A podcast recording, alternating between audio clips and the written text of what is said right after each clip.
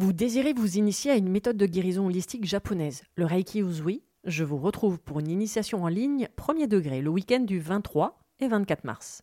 Découvrez les super pouvoirs que vous avez dans vos mains, comprenez comment fonctionne l'énergie du point de vue holistique, mais surtout, partez à la découverte de vous-même avec de nombreux exercices à portée de main pour apprendre à vous connaître et surtout prendre soin de vous. Réservez votre place sur mon site internet www.véroniquetoraisin.fr, le lien est dans le descriptif.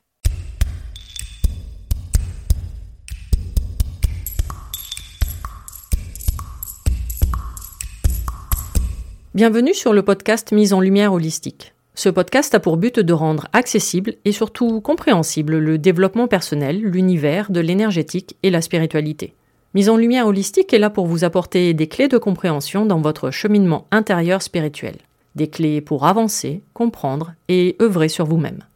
Je suis Véronique Thorezin, coach, mentor et thérapeute holistique antique. Et c'est la maladie, une sclérose en plaques, maladie neurologique dont je suis atteinte depuis plus de 15 ans, qui m'a permis de découvrir et plonger dans le monde énergétique il y a plus de 10 ans maintenant. De par mes propres expériences, mes connaissances acquises, mes compréhensions qui sont devenues aujourd'hui mon expertise, je vous accompagne avec ce podcast pour un moment de partage, afin de vous permettre de transformer votre monde intérieur et votre vie pour retrouver votre pouvoir intérieur et votre souveraineté. Chaque semaine, seul ou avec des intervenants, j'aborderai de nombreux aspects de l'univers énergétique, tels le lâcher-prise, la confiance en soi, les différents plans de conscience, la médecine traditionnelle chinoise, ainsi que bien d'autres pratiques de la spiritualité. Et surtout, une notion chère à mon cœur, l'ancrage, la clé de votre être. Je vous souhaite la bienvenue pour ce moment d'écoute. Vous êtes un corps, une âme et un esprit.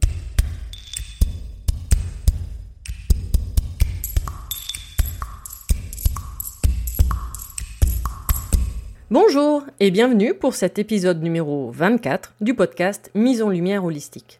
Aujourd'hui, je vais donc clôturer la série des 5 blessures émotionnelles de l'âme dites les blessures de l'enfant intérieur. Après les épisodes sur l'abandon, l'humiliation, l'injustice, le rejet, je vous parle de la blessure de la trahison. Dans un précédent épisode, le numéro 8 plus précisément du podcast, je vous explique beaucoup plus en détail comment ces différentes blessures se forment depuis notre enfance et nous impacte une fois adultes. Je vais donc appuyer tout mon propos dans ces différents épisodes sur les livres de Lise Bourbeau, mais également sur mon expertise en tant que thérapeute et les retours des accompagnements coaching que je pratique depuis 7 ans. Donc, voici un résumé rapide. Les 5 blessures de l'âme. L'abandon, l'humiliation, l'injustice, le rejet et la trahison se forment dès votre enfance, entre 0 et 7 ans selon la blessure par mimétisme ou effet miroir vis-à-vis d'un de vos parents, soit la mère, soit le père. Ces blessures vont alors s'exprimer et se cristalliser dans votre plan énergétique émotionnel, le plus souvent de manière inconsciente, mais ces blessures vont influencer toute votre vie, votre comportement, vos croyances, vos interactions avec les autres dès votre enfance et encore plus une fois adulte dans chacun des aspects de votre vie, affective, personnelle, professionnel et surtout au niveau de votre santé. C'est-à-dire que ces blessures peuvent se réactiver à n'importe quel moment de votre vie, dans n'importe quelle situation où il y aura une résonance, le fameux effet miroir. Quand tout petit, vous avez copié papa ou maman comme une sorte de formatage. Tous les différents plans de conscience énergétique, le corps, le plan émotionnel, le plan mental, ainsi que leurs fonctions, je vous l'explique dès l'épisode numéro 2 du podcast où je vous détaille tout ça. Donc, ces blessures se forment sur le plan émotionnel de 0 à 7 ans. C'est là que les failles prennent vie. Et à partir de cet instant, c'est le mental qui va créer un mécanisme de défense par rapport à ces blessures. Votre mental va créer une protection, un peu comme une armure qui va prendre la forme du costume. Votre mental va créer ce que l'on appelle des personnages grâce à différents masques, différents habits et jeux de rôle qui vont venir s'interposer entre vous et les autres. C'est le mécanisme de défense que votre mental va activer, consciemment ou non, à chaque fois que l'une de vos blessures va se réveiller face à une situation ou même une personne. En fait, votre mental va se projeter dans la matière, c'est-à-dire sur votre corps, en créant des costumes personnalisés que vous allez porter selon les circonstances. Donc déjà, il faut comprendre que l'adulte que vous êtes aujourd'hui s'est construit à partir de cet enfant intérieur qui, dans 100% des cas, a été blessé durant son enfance. Ces masques, ces personnages, ces blessures vous empêchent d'être vous, de révéler votre véritable nature, qui vous êtes véritablement, sans le moindre jeu ou le moindre rôle. Chose importante à comprendre, je vous ai dit que les blessures de l'âme se créent en effet miroir par rapport aux parents. Mais il faut surtout faire attention au vocabulaire, je m'explique, pour ne pas créer un sentiment de culpabilité, donc de jugement de votre part à un moment donné. Ce n'est pas à cause de vos parents que la blessure se crée, car là, vous êtes en position de victime. Et c'est une blessure qui se réveille. Voyez plutôt vos parents comme des révélateurs de vos blessures, que vous êtes venus expérimenter sur cette terre, afin de les conscientiser pour pouvoir en guérir. Vos parents sont donc des acteurs dans votre histoire terrestre. La culpabilité, c'est le réflexe. Quand on se sent blessé, on va accuser l'autre pour lui faire porter le chapeau. On pense que la cause de notre souffrance est à l'extérieur de nous. Alors que lorsque nous entamons un cheminement intérieur, un cheminement spirituel, nous comprenons que nous sommes responsables en créant notre vie. Et en prenant nos responsabilités, nous comprenons que l'autre ne nous blesse pas. C'est l'histoire que nous raconte notre mental et la souffrance ressentie à cette histoire qui nous blesse. Donc il faut comprendre que ces blessures vont créer des failles, qui vont se transformer en souffrance dans la matière sous forme de maladies, d'accidents, de blocages, psychiques, physiques, émotionnels. Ces blessures et ces failles vont créer des peurs, de l'anxiété, de la colère, de la culpabilité et plein d'autres émotions, sans parfois comprendre pourquoi, de manière inconsciente. Ou vous pouvez avoir la sensation de revivre toujours la même situation, les mêmes événements en boucle et en boucle, et effectivement c'est bien le cas. Tant que vous ne comprenez pas la leçon que vous expérimentez, l'histoire se répète. Chaque blessure peut appartenir à une boucle, une histoire spécifique, et revenir de nouveau avec de nouveaux aspects, de nouveaux personnages pour comprendre différemment l'histoire. C'est pour cela que le développement personnel peut sembler très long, limite une histoire sans fin, car nous ne comprenons pas tous les aspects à chaque fois de la blessure, à chaque fois que celle-ci se présente. Donc aujourd'hui, pour ce dernier épisode de la série des blessures de l'enfant intérieur, je vous parle de la trahison. La blessure de la trahison. Comment peut-elle se former? Comme je vous l'ai dit précédemment, chez un enfant, dans ce cas plus précisément entre 2 et 4 ans, avec généralement le parent de sexe opposé, car cette blessure est en lien avec le complexe d'Oedipe, c'est-à-dire une forte connexion et attirance avec ce parent. Je vous laisse approfondir les recherches de Sigmund Freud sur ce sujet. Donc l'enfant portant la blessure de trahison est tombé en quelque sorte amoureux du parent en question. Car c'est là, entre 2 et 4 ans, que commence à se développer toute l'énergie sexuelle il va développer naïvement une forme de protection. Mon père ou ma mère a besoin de moi. L'enfant peut créer un lien de séduction dans certains cas, ou il peut aussi se sentir valorisé, frôlant la manipulation dans certains cas. Par son comportement de dépendance, l'enfant va commencer à croire qu'il peut même arriver à remplacer l'autre parent. Par exemple, un garçon qui a besoin de toute l'attention de sa mère alors que celle-ci n'est pas forcément disponible pour tous ses désirs et il va alors créer des situations pour que sa propre mère réponde à tous ses caprices. Ainsi l'enfant pensera qu'il peut subvenir et remplacer son père. Ce qui évidemment est de nature malsaine une fois adulte. Mais ça, je vous laisse le voir sur le canapé avec euh, Sigmund. Donc lors de cette phase importante, chaque parent doit bien faire comprendre à son enfant que le conjoint est bien présent et que l'autre parent est tout aussi important dans le processus de croissance de l'enfant que lui-même. L'adulte portant la blessure de trahison n'a donc pas résolu son complexe de Deep complètement enfant, car parfois un des deux parents pouvait être possessif et l'autre dévalorisé. Il y a eu donc un jeu de manipulation sous ses yeux. D'ailleurs, une fois adulte, la personne aura très souvent tendance à comparer son couple à celui de ses propres parents. Comment se forme ce sentiment de trahison? À chaque fois que le parent ne tient pas sa parole. Le masque qui se développe sur la blessure de trahison est celui du contrôlant.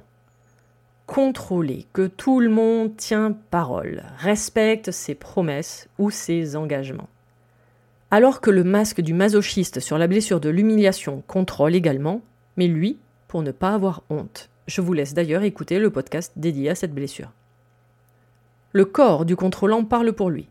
Il montre force et pouvoir, style vous pouvez me faire confiance. L'homme, par exemple, va avoir des épaules larges, biceps et torse bien développés pour montrer sa force. Tandis qu'une femme aura les hanches, les fesses, les cuisses plus larges que le haut du corps. Ceux-ci ne sont que des indices, évidemment, selon l'importance de la blessure. Enfin, tout ça pour vous dire que les personnes portant la blessure de trahison prennent de la place, euh, dans tous les sens du terme. Même si leur corps ne semble pas gros, ils semblent forts. C'est pour cela qu'elles semblent être des personnes fortes, toujours dans tous les sens du terme. La personne contrôlante va user de ses charmes. Enfin, plus précisément de son regard. Ses yeux peuvent séduire, fixer, scruter pour intimider, garder à distance pour se protéger, ou même visualiser une scène comme un scan pour garder le contrôle sur tout ce qui se passe ou peut se passer. La force est une des caractéristiques du contrôlant. Force, courage, capacité, exigence, responsabilité, promesse font partie de son être, physique et mental. Lâcheté, bassesse, manque de courage sont des signes de trahison pour ces personnes. Lâcher un projet, ne pas tenir ses promesses sont inconcevables pour un contrôlant. Et s'il doit faire face à ces différentes situations, il peut même arriver au stade du mensonge pour se justifier et essayer de s'en sortir. C'est la blessure qui a le plus d'attente vis-à-vis des autres. Ce sont ces situations où la personne contrôlante va faire confiance ou non, comme un test. La personne va également se mettre en position du sauveur. Ah oui, c'est le roi ou la reine de fais ce que je te dis, mais ne fais pas ce que je fais. Grosso modo, le contrôlant donne beaucoup d'ordres. Il aime ça dans sa position du sauveur, mais par contre, il ne se les applique pas lui-même. Donc, dans sa position du sauveur, il va agir en fonction des autres pour garder le contrôle. Tout à l'heure, on a vu que la force est le mot du contrôlant. En fait, ce mot accompagne sa forte personnalité. Il a de très fortes croyances et veut que tout le monde y adhère. Il est donc convaincu d'avoir raison et surtout, il veut convaincre les autres. Et si quelqu'un le comprend, le contrôlant est persuadé que la personne est d'accord avec lui. Attention, ce masque n'est pas à comparer avec de la manipulation, même si cela peut y faire référence. Car ce masque et ce positionnement est inconscient de la part de la personne. Elle est tellement convaincue de ses croyances qu'elle ne s'en rend pas compte. D'ailleurs, à la différence de la manipulation, le contrôlant n'hésite pas à sortir de la situation s'il voit qu'il peut perdre le contrôle. Il peut même fuir en cas de personne plus forte en face de lui. C'est pour cela qu'un contrôlant comprend rapidement pour jauger les situations. D'ailleurs, les personnes lentes l'ennuient très rapidement. Il coupe facilement la parole. Par contre, ne lui coupez jamais la sienne. Du coup, il veut que tout aille vite autour de lui, les situations et surtout les personnes. Sinon, cela va créer de la frustration et même de la colère chez lui. Il est très compétitif et peut même parfois changer les règles quand ça l'arrange. Donc un contrôlant doit travailler sur sa colère, son agressivité dans certains cas, son impatience, son intolérance également. Il n'aime pas qu'on lui mente ou que l'on triche. Bon, lui, ça le dérange pas hein, de le faire quand ça l'arrange, mais ne le supporte pas chez les autres. Une personne contrôlante vit dans le futur, car elle pense même pouvoir le contrôler. Alors si vous vous retrouvez dans cette situation, je vous laisse découvrir les notions d'ancrage, de lâcher prise et d'instant présent. Ça vous fera du bien. Vivre dans le futur va créer chez la personne des attentes, des exigences et encore plus de frustration. Une personne contrôlante a beaucoup de difficultés à déléguer, surtout si l'autre personne est plus lente qu'elle. Et en plus, cela signifie faire confiance, ce qui est compliqué pour elle. Elle pense même être indispensable dans certains cas. C'est pour cela que les contrôlants peuvent donner l'impression de tout savoir et tout voir comme une tour de contrôle. Voir si tout est fait selon leurs propres exigences. Bon, l'avantage c'est qu'ils sont exigeants envers les autres, mais surtout envers eux-mêmes. Il est reconnu comme quelqu'un de travailleur. La paresse est bannie de son vocabulaire. Par contre, ne soyez pas surpris que le contrôlant se vante de tout son travail. Le monde doit quand même le savoir. Ainsi, il pense gagner la confiance des autres, en se montrant responsable. Sa contradiction Il veut qu'on lui fasse confiance, alors que lui-même ne fait pas confiance aux autres. Une personne portant la blessure de la trahison, ne faisant pas confiance, ne se confie pas, de peur d'être trahi, CQFD. Elle se dévoile peu et surtout ne montre pas sa vulnérabilité pour montrer ses faiblesses. Elle ne veut pas les montrer de peur que l'on s'en serve contre elle plus tard. N'oubliez pas, trahison. La personne aime se mêler de tout ce qui ne la regarde pas, dans les affaires des autres. N'oubliez toujours pas, elle voit tout pour mieux contrôler, donc se mêle de tout comme un gentil sauveur. Elle s'occupe des problèmes des autres en pensant pouvoir mieux faire et en rappelant qu'elle fait beaucoup mieux. Un autre de ces paradoxes, les contrôlants ne se supportent pas entre eux. Une légère guerre d'ego. Oui, en plus ils ne supportent pas l'autorité. Ils pensent mieux savoir et donc mieux faire. Et en en faisant qu'à sa tête, il impose sa vision et ses croyances. Et on est convaincu, sa force de persuasion. Un côté un peu autoritaire, dont seul lui n'a évidemment pas conscience. Sa propre réputation est très importante à ses yeux également. Au fait, ne faites jamais une surprise à un contrôlant. N'oubliez pas, c'est lui qui décide et il a besoin de contrôler. C'est pour cela également qu'un contrôlant n'aime pas se retrouver dans des situations où il n'a pas les réponses. Il les esquive. Il préfère accumuler beaucoup de connaissances, apprendre est sa passion. Et s'il se trouve en difficulté en cas de questions sans réponse, bah il invente. Il invente très facilement pour ne pas montrer sa vulnérabilité ou son incompétence ou son non-savoir, plutôt que simplement répondre je ne sais pas. La grande peur de la personne portant la blessure de la trahison, c'est la dissociation, c'est-à-dire la séparation. Cela peut s'apparenter à une défaite pour le contrôlant. C'est pour cela que la peur d'engagement est très présente chez elle. Il suffit que la blessure d'abandon soit également présente et on a le parfait accord. C'est pour cette raison également qu'un contrôlant n'arrive pas à choisir facilement entre deux choses. Il ne choisit que lorsqu'il est sûr de garder le contrôle. Même sur l'alimentation, la personne va garder le contrôle. C'est pour cela qu'elle mange rapidement, pour ne pas perdre de temps. Manger d'ailleurs n'est pas sa priorité, surtout lorsqu'elle effectue une tâche importante. Et inversement, et de manière contradictoire, quand la personne veut manger, c'est avec plaisir, limite de la jouissance, et manger plus que de raison. La personne aime saler et épicé. Les mots du contrôlant Indépendant. Dirigé ou dirigeant. Chef. Séduction. Je le savais. Je suis capable. Fais-moi confiance. Ou au contraire, hein, je lui fais pas confiance. Les maladies les plus observées chez les personnes portant la blessure de trahison sont des raideurs sur les articulations. Le genou, par exemple. Je et nous. Tout ce qui concerne les pertes de contrôle, dont les hémorragies ou la diarrhée. L'agoraphobie, car la personne se trouve dans un environnement hostile où il y a beaucoup trop de choses à contrôler tous les problèmes liés au système digestif, à la zone du plexus solaire, centre des émotions, et surtout le foie, avec la colère et sa frustration. Le feu, d'ailleurs, est très présent chez ces personnes, dans des maladies inflammatoires, maladies finissant par IT, ITE, et en lien avec le foie. Alors, suite à toute cette description, vous allez me demander, mais comment Véronique se guérir de toutes ces différentes blessures? Juste pour comprendre, nous portons tous toutes les blessures et une de ces blessures va s'exprimer et être prédominante à un moment donné de votre vie, dans un cycle ou une boucle. Et c'est cette blessure, à cet instant, que vous devez mettre en lumière. Comment? En vous observant. En observant vos agissements, votre comportement, vos paroles et vos interactions avec les autres. Une fois la blessure reconnue, vous enlevez le masque pour abaisser la souffrance que la blessure occasionne. Mettez en lumière vos propres fonctionnements vos croyances et vos programmes. Voyez-les. Voyez vos mécanismes de défense selon les situations. Puis les reconnaître et surtout les accepter pour les laisser partir. Également, chose importante, reconnaître que vous n'êtes pas une victime de tous les événements qui vous arrivent, des situations. N'oubliez pas, c'est vous qui les attirez pour les expérimenter dans ce jeu. Donc mettez l'intention de vous en libérer, de sortir de ce personnage, et de ce rôle du contrôlant, plutôt que de vous y accrocher. C'est votre ego qui en a besoin de cette blessure, pas vous. Pardonnez à un de vos parents, car vous continuez à lui en vouloir, même de manière inconsciente.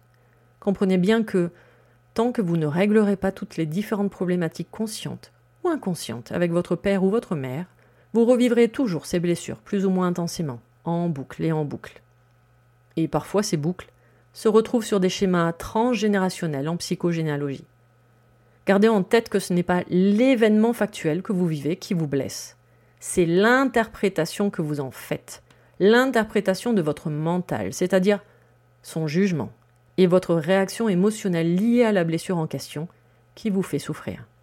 Alors lâchez prise, car tous ces masques, tous ces différents personnages joués par votre mental et les croyances qui sont nées et qui ont été créées par votre mental ne vous appartiennent pas.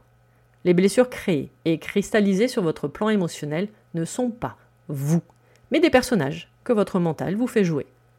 Comprenez qu'il a fait cela uniquement pour vous protéger, vous mettre en sécurité pour ne plus souffrir. Ne voyez pas votre mental comme un ennemi, mais plutôt comme un ami qui vous a voulu du bien à un moment donné de votre existence, et que vous pouvez aujourd'hui remercier et quitter en bons termes sans aucun regret. Chose importante, ne voyez pas vos propres parents comme des bourreaux.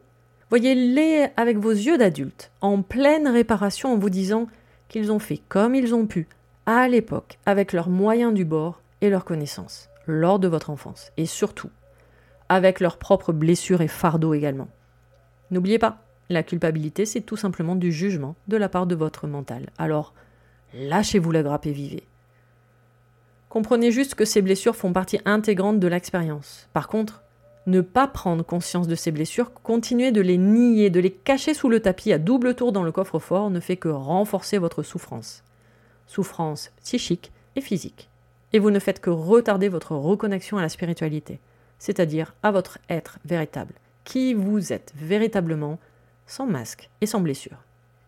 Personnellement, j'ai principalement utilisé les outils du développement personnel mis à ma disposition à l'époque, dans mon cheminement, c'est-à-dire quelques séances avec des thérapeutes travaillant dans l'énergétique ou encore la kinésiologie, et surtout un énorme travail de compréhension fait quasiment seul.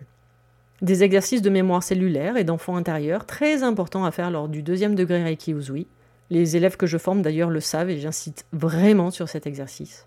Aujourd'hui, même les blessures de l'âme font partie de ma boîte à outils en tant que thérapeute lors de mes coachings d'ancrage, car les blessures de l'âme sont une étape non négociable de l'ancrage sur le plan émotionnel et mental. Également, lors des séances d'hypnose régressive, ces blessures peuvent apparaître afin que le consultant les voie et les comprenne différemment. Et j'ai créé également des soins énergétiques hypnoméditatifs sous forme audio que vous pouvez retrouver en téléchargement sur mon site internet www.lesclésdelame.fr. Des audios sous forme d'hypnose méditative. Ce dernier épisode dédié aux blessures de l'enfant intérieur et sa blessure de la trahison est maintenant terminé. Je tenais à vous remercier d'avoir pris le temps d'écouter cette série des 5 épisodes sur les blessures. J'espère vous avoir permis de les mettre en lumière et de mieux les comprendre, et surtout comprendre leur importance dans votre quotidien.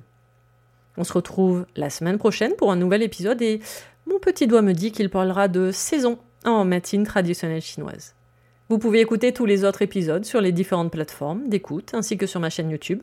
Retrouvez-moi sur Instagram également où je partage mon expertise au quotidien et toutes mes prestations coaching, initiation Reiki en ligne ou même les soins audio quantiques sur mon site internet www.lesclésdelame.fr, clé avec un F. Tous les liens pour me retrouver seront mis dans le descriptif de l'épisode. À vos prochaines écoutes, à nos prochaines aventures, merveilleux moments à vous et à très vite pour un prochain épisode. Pour ne louper aucun des prochains épisodes du podcast, n'hésitez pas à vous abonner sur votre plateforme d'écoute favorite, à commenter, à noter et même partager le podcast Mise en Lumière Holistique. Vous êtes un corps, une âme et un esprit et n'oubliez jamais, vous êtes précieux.